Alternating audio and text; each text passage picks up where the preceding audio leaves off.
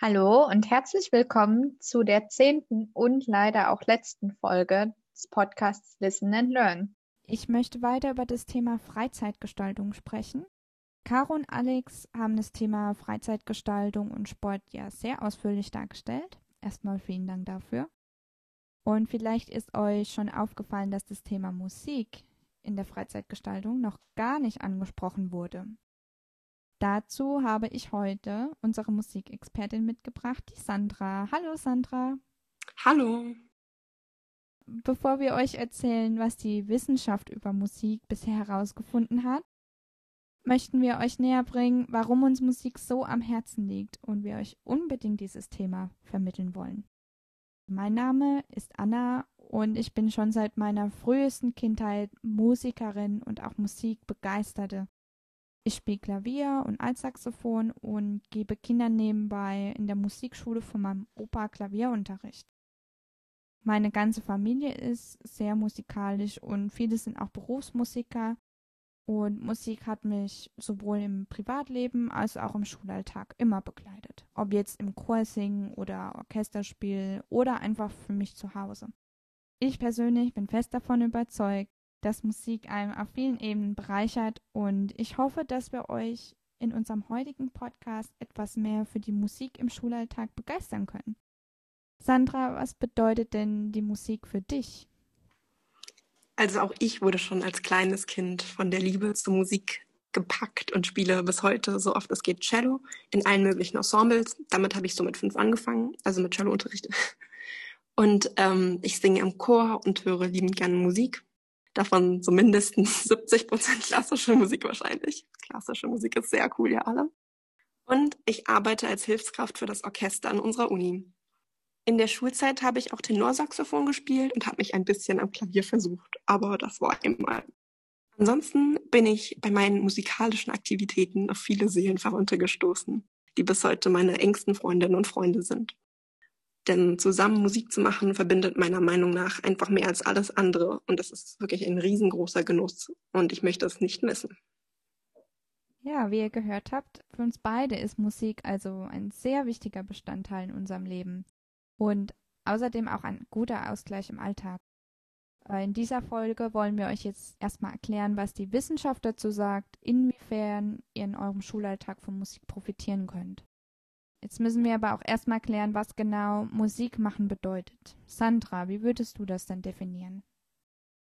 Wenn wir hier im Podcast von Musik machen sprechen, meinen wir damit, dass sie entweder ein Instrument spielt oder singt. Das geht alleine, mit dem Lehrer oder in der Gruppe. Manche von euch sind ja bestimmt auch in mehrfacher Hinsicht musikalisch unterwegs. Okay, wie wäre es jetzt damit?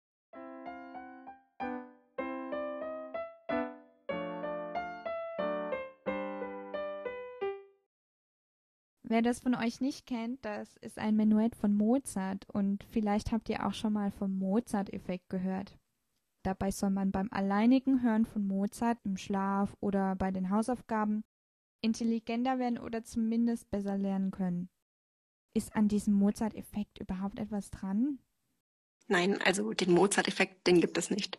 Musik machen oder hören macht nicht intelligenter. Den Begriff könnt ihr also mal ganz schnell aus euren Köpfen streichen. Und wie ist es denn? Ab wann unterstützt uns Musik denn beim Lernen? Reicht das schon, wenn man Musik hört? Was heißt reichen? Also Musik hören ist auf jeden Fall auch gut für euch, weil es euren Stress abbaut. Dabei zählt, je länger ihr Musik hört, desto mehr bringt es auch. Aber minimal sollten es so zehn Minuten sein, sagt man. Dann sollten eure Stresshormone und eure Herzfrequenz runtergehen. Danach könnt ihr dann wieder schulmäßig so richtig reinhauen. Klassische Musik ist dafür besonders hilfreich, aber grundsätzlich zeigt sich in Studien, dass es am allerwichtigsten ist, dass euch die Musik gefällt, damit sie euch entspannt. Wenn es euch emotional nicht so gut geht, weil ihr zum Beispiel traurig seid oder Angst habt, könnt ihr auch Musik anschalten. Danach geht es euch hoffentlich besser. Wenn ihr eure negativen Emotionen regulieren könnt, hilft euch das sicherlich auch dabei, in der Schule erfolgreicher zu sein, weil ihr euch dann besser auf den Schulstoff konzentrieren könnt. Das bedeutet also, dass Musik hören euch sehr gut dabei helfen kann, euch besser zu fühlen und Energie zu tanken. Es hilft euch also eher indirekt dabei, besser zu lernen. Ich kann mich noch sehr gut daran erinnern, dass ich mich nach der Schule erstmal in mein Zimmer zurückgezogen habe und einfach etwas Musik gehört habe, nur um Stress abzubauen. Danach konnte ich mich wieder viel besser auf meine Hausaufgaben oder das Lernen generell konzentrieren. Aber wie ist das denn eigentlich in der Schule? Was kann ich durch ein Instrument oder das Singen im Chor lernen? SchülerInnen der Mittelstufe, die Musikunterricht, also Instrumentalunterricht, Gehörbildung und Chor oder Orchester hatten, hatten bessere Schulnoten in Portugiesisch, Englisch, Mathe, in Naturwissenschaften, Geschichte und Erdkunde als Schülerinnen ohne Musikunterricht. Auch wenn man berücksichtigt hat, dass die SchülerInnen unterschiedlich intelligent sind und aus verschiedenen sozialen Schichten kommen, kann man immer noch ganz klar sagen, dass man sich durch Musikunterricht in der Schule ein bisschen verbessert. Das könnte daran liegen, dass sich die Struktur in eurem Hirn ändert, wenn ihr regelmäßig musiziert. Außerdem werdet ihr besser in Lesen und in Rechtschreibung. Das konnte man bei achtjährigen Kindern schon nach neun Monaten Instrumentalunterricht feststellen. Und das Musikmachen steigert eure Konzentrationsfähigkeit. Wow, da passiert ja einiges. Äh, ich persönlich hatte auch immer das Gefühl, dass nachdem ich Klavier geübt hatte, mein Kopf einfach frei war. So ähnlich wie nach dem Sport. Und dann ging das Lernen auch einfach viel besser. Aber es klingt auch sehr zeitintensiv, wenn man neben der Schule und den Hausaufgaben noch ein Instrument spielen muss. Ist das nicht noch mehr Stress?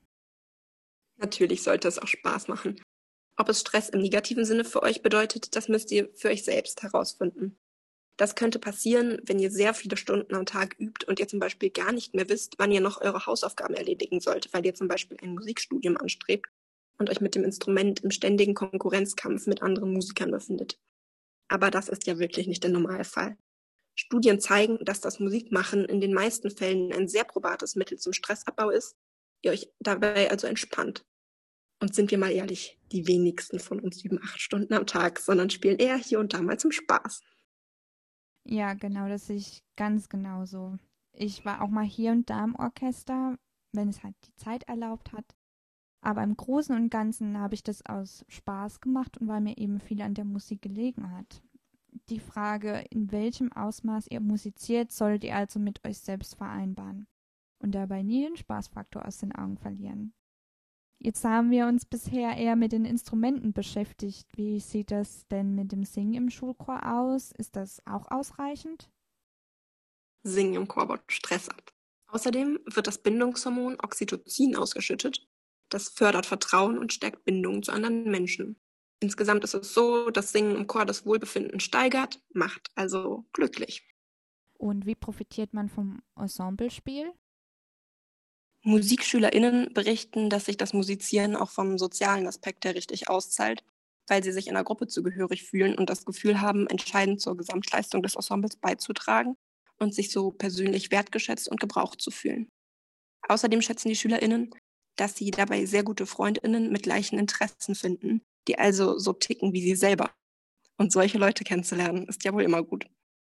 Diese Dinge zusammen steigern dann deutlich den Selbstwert und das Selbstvertrauen, also dass man sich selber gut findet und gerne mag und auch an sich glaubt, wenn man schwierige Aufgaben meistern muss. Insgesamt macht das Musizieren im Ensemble also zufriedener. Und das Ensemblespiel schult auch Empathie, also Einfühlungsvermögen, weil man einen gemeinsamen Zugang zur Interpretation des Stücks hat die Zusammenarbeit teamfähiger macht und weil ein tiefes Bewusstsein über die MitspielerInnen auf musikalischem und menschlichem Level entsteht. Zum Beispiel auch in Fragen wie, wie viel Kritik kann ich gerade am anderen äußern, ohne ihn dabei zu verletzen? Und weil eine besonders enge Verbindung zwischen den MusikerInnen entsteht. Man lernt auch kompromissfähiger zu werden und anderen Mut zu machen.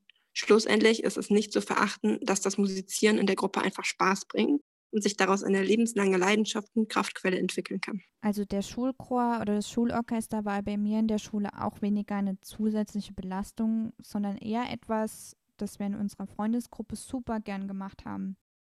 Man hat auch einfach mehr Leute kennengelernt, da alle Altersgruppen und Klassen gemischt waren. Außerdem sind wir auch auf Konzerte gegangen oder unser Schulchor hat sogar eine Probewoche einmal im Jahr. Und da haben wir echt viel Erfolgserlebnisse und schöne Stunden miteinander verbracht. Es war dabei auch echt nicht wichtig, wer jetzt ein guter Sänger oder eine gute Sängerin war. Du hast sehr viele soziale Aspekte genannt, die man durch das Musizieren lernen kann. Was kann man denn noch lernen? Ein Instrument zu erlernen erfordert Disziplin und eine gute Selbstorganisation, weil man es ja schaffen muss, das Üben noch in seinen Alltag zu integrieren, neben der Schule. Das hilft euch dann auch in der Schule. Denn wer im Unterricht aufpasst und mitmacht und den Stoff zu Hause nachbearbeitet, also das Ganze mit Disziplin angeht, der wird auch besser in der Schule.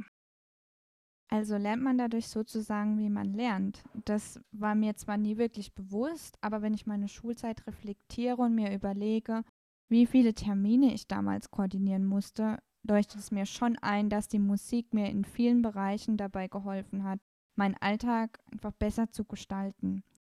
Das klingt auch alles sehr gut und praktisch, aber auch echt sehr anstrengend. Ja, genau. Man muss schon motiviert sein und es sollte, wie gesagt, auch auf jeden Fall Spaß machen. Wenn Musik nicht so euer Ding ist, solltet ihr jetzt nicht nur deshalb anfangen, weil es sich positiv auf eure Schulleistung auswirkt. Dann probiert es doch vielleicht mal mit Sport. Das wirkt sich ja auch gut auf die Schulleistung aus. Darüber haben euch ja Caro und Alex in der letzten Folge schon jede Menge erzählt. Puh, das waren jetzt ganz schön viele Informationen. Ich fasse es euch nochmal zusammen, was ihr von unserer Folge mitnehmen sollt. Musik hilft nur nicht dabei, organisierter, disziplinierter, sozial kompetenter zu sein, bessere Noten zu schreiben und besser zu lernen, sondern es tut vor allem auch unserer Seele gut. Das ist ja wirklich eine ganze Menge. Aber ihr solltet trotzdem nicht vergessen, dass der Spaßfaktor im Mittelpunkt stehen sollte. Macht also wirklich nur das, was ihr auch wollt. Vielen Dank, Sandra, dass du uns das alles so super erklärt hast. Sehr gerne. Vielen Dank auch an dich. Gerne. Nachdem man die ganzen Wirkungen von Musik gehört hat, möchte man doch gleich mit dem Musizieren beginnen.